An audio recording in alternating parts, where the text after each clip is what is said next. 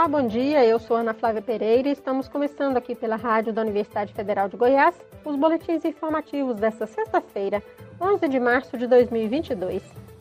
Nossa programação você pode acompanhar nos 870m, pelo site radio.fg.br e pelo aplicativo 1000FG. Os boletins informativos da Rádio Universitária você encontra disponível também em formato de podcast nas principais plataformas digitais. Congresso Nacional derrubou ontem o veto do presidente Jair Bolsonaro à distribuição gratuita de absorventes menstruais a estudantes de baixa renda de escolas públicas, pessoas em situação de rua ou de extrema vulnerabilidade e presidiárias ou em cumprimento de medida socioeducativa. O veto foi derrubado por 426 votos a 25 na Câmara e no Senado por 64 a 1. A votação no Congresso aconteceu dois dias depois do presidente Jair Bolsonaro editar, no Dia Internacional da Mulher, um decreto para proteção da saúde menstrual e distribuição gratuita de absorventes e outros itens de higiene. Com a derrubada, os dispositivos vetados por Bolsonaro serão promulgados. Como a legislação prevê que a mudança entre em vigor 120 dias após a publicação oficial, técnicos do Congresso afirmam que esse prazo passa a contar apenas a partir da promulgação. No ano passado, entre agosto e setembro, deputados e senadores aprovaram a criação de um programa de proteção e promoção da saúde menstrual. Mas quando o projeto foi encaminhado à sanção presidencial, Bolsonaro vetou o artigo 1, que previa a distribuição gratuita de absorventes higiênicos, e o artigo 3, que estabelecia a lista de beneficiárias. Ao vetar os dispositivos, o governo argumentou, entre outros motivos, que o projeto aprovado pelo Congresso não previa fonte de custeio para essas medidas, o que contrariava a lei de responsabilidade fiscal. A proposta, contudo, previa que o dinheiro viria dos recursos destinados pela União ao Sistema Único de Saúde, o SUS, e, no caso das presidiárias, do Fundo Penitenciário Nacional. Na justificativa do projeto, Parlamentares citam que um quarto das meninas do Brasil já faltaram à aula porque não tiveram acesso a artigos de higiene pessoal. Fundo das Nações Unidas para a Infância, Unicef e o Banco Mundial divulgaram ontem o relatório Impacto da Covid-19 no Bem-Estar das Famílias com Crianças e apontam que a pandemia provocou a perda de rendimentos em pelo menos dois terços de lares com crianças. Por isso, o estudo recomenda uma rápida expansão dos sistemas de proteção social para famílias com membros menores de idade e que os governos invistam em transferências em dinheiro e na universalização de benefícios para menores de idade. A análise do Unicef e Banco Mundial foi realizada em 35 países e indica também que um quarto dos agregados afetados ficaram sem alimentos por pelo menos um dia e a falta de dinheiro levou a cortar uma refeição em quase metade desses domicílios. 356 milhões de menores já viviam na pobreza extrema no início da pandemia de Covid-19. Em relação a crianças que perderam artigos mais básicos, 40% delas estão em famílias sem qualquer atividade educacional quando as escolas estavam fechadas. Apesar da liberação do uso de máscaras por diversos estados e municípios, o equipamento de proteção pessoal continua obrigatório para circulação nos aeroportos e embarque nas aeronaves, segundo determinação da Agência Nacional de Vigilância Sanitária, a Anvisa. Nas áreas aeroportuárias onde o acesso não é controlado, como o saguão dos aeroportos e estacionamentos, o uso de máscaras faciais deve seguir as recomendações das autoridades locais. No entanto, nas áreas de acesso controlado dos aeroportos, o ingresso por viajantes e funcionários deve seguir a obrigatoriedade do uso de máscaras faciais. De acordo com a Anvisa, nessas áreas há grande trânsito de pessoas de diferentes origens, com diferentes perfis epidemiológicos, índices de transmissão e coberturas vacinais, o que torna a máscara um item de segurança para todos.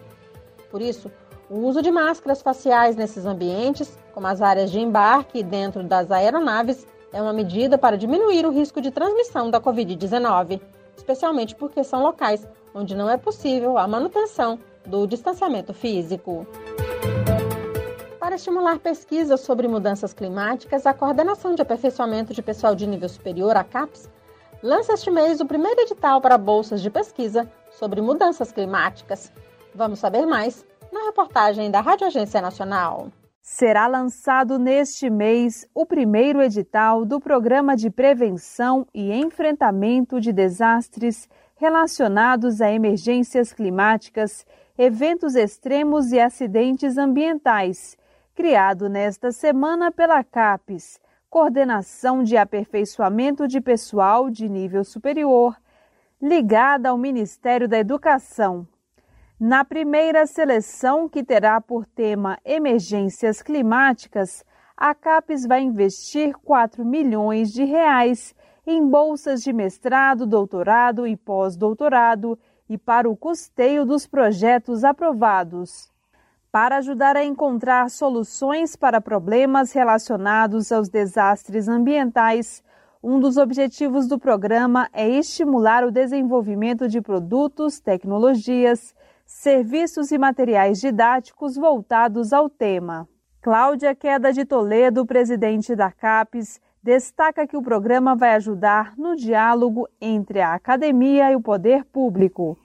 A CAPES, com isso, pretende promover a troca de conhecimento entre a academia e o poder público, para que os resultados dos estudos e das pesquisas possam ser aplicados à realidade das regiões atingidas.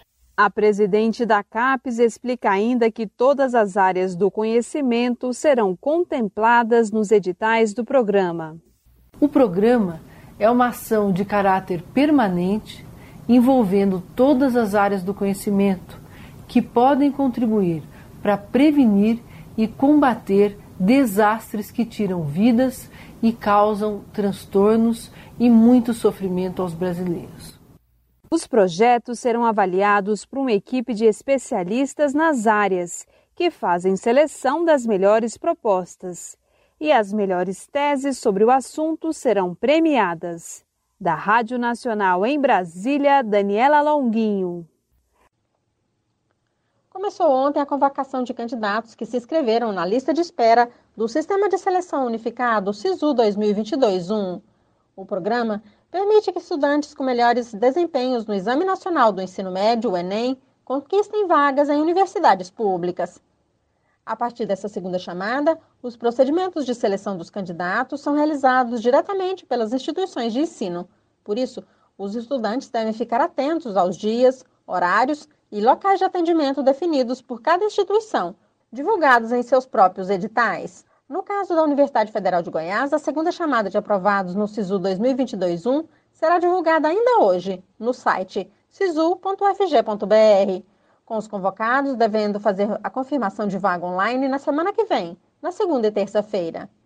Nesta chamada, as instituições vinculadas ao SISU utilizam a lista de espera para preencher vagas que não foram ocupadas na chamada regular, que teve o prazo de matrícula encerrado na última terça-feira, dia 8 de março. Além dessa segunda chamada, a UFG fará outras. A terceira chamada de aprovadas pelo SISU para cursos de graduação na UFG, Regional Goiânia, será publicada em 17 de março. Estes convocados na terceira chamada deverão confirmar a vaga online entre 18 e 21 de março. Todas as datas e procedimentos sobre o SISU na Universidade Federal de Goiás estão no site sisu.fg.br. Universidade Federal de Goiás começa na próxima segunda-feira, dia 14 de março, mais uma edição do seu Espaço das Profissões. O evento será totalmente online e está agendado para acontecer entre os dias 14 e 18 de março, com programação estendida também para a semana seguinte, entre os dias 21 e 25 de março. O Espaço das Profissões é realizado pela Universidade Federal de Goiás há 13 anos e seu objetivo é possibilitar que estudantes do ensino médio conheçam os cursos de graduação oferecidos pela instituição, bem como as formas de ingresso e os vários tipos de bolsas estudantis disponibilizadas aos estudantes mais vulneráveis. Durante o evento, os estudantes podem ter contato direto e dialógico com professores e alunos de graduação. A transmissão completa do Espaço das Profissões será feita pelo YouTube oficial da UFG, além de participações em programas na TV UFG e aqui na Rádio Universitária. No caso da TV UFG, haverá programação especial no Mundo UFG entre os dias 14 e 18 de março, sempre às 6 horas da tarde. Cada programa irá apresentar um apanhado geral sobre as inúmeras possibilidades oferecidas pela universidade, seja na graduação ou pós-graduação e extensão. Aqui na Rádio Universitária, a programação voltada ao Espaço das Profissões começa na próxima segunda-feira, dia 14, às 8 horas da manhã, com edição especial do Boa Semana UFG, com 30 minutos de duração. Programa ao vivo, realizado todas as segundas-feiras com a reitora da UFG, a professora Angelita Pereira de Lima. No dia 14, o Boa Semana terá também as participações do pró-reitor de graduação da UFG, o professor Israel Elias Trindade, e da coordenadora do Espaço das Profissões 2022, a professora Janice Lopes. Todos os dias, até o dia 18 de março, às seis e meia da tarde, a Rádio Universitária terá também um boletim informativo especial Espaço das Profissões 2022. E uma última notícia no nosso boletim de 10 horas. Termina hoje o prazo de inscrições ao Fundo de Financiamento Estudantil, o FIES, do primeiro semestre de 2022. Por meio do FIES, é possível usar a nota do Exame Nacional do Ensino Médio, Enem, para pleitear um financiamento das mensalidades de uma instituição de ensino privada. Diferente do ProUni, que oferece bolsas de estudo, o FIES oferece uma espécie de empréstimo ao estudante, que depois de concluir a graduação, deverá quitar a dívida em parcelas proporcionais à sua renda. Para fazer inscrição ao FIES, o candidato precisa ter participado de alguma edição do Enem entre os anos de 2010 e 2021, ter tirado pontuação média igual ou superior a 450 e nota superior a zero na redação. Além disso, a renda familiar mensal bruta do estudante deve ser de 1 a 3 salários mínimos por pessoa. A primeira lista de selecionados no FIES 2022-1 será divulgada no dia 15 de março. Os candidatos não aprovados continuam concorrendo automaticamente por uma vaga na lista de espera. A convocação a partir da lista de espera será feita de 16 de março a 28 de abril. Na Rádio Universitária você pode acompanhar um novo boletim informativo às 11 horas da manhã nossa programação você pode seguir pelos 870m, pelo site radio.fg.br e pelo aplicativo MinUFG. Nós também estamos nas redes sociais. Curta nossa página no Instagram e no Facebook. E lembre-se, a pandemia de Covid-19 ainda não acabou. Continue se cuidando. Ana Flávia Pereira, para a Rádio Universitária.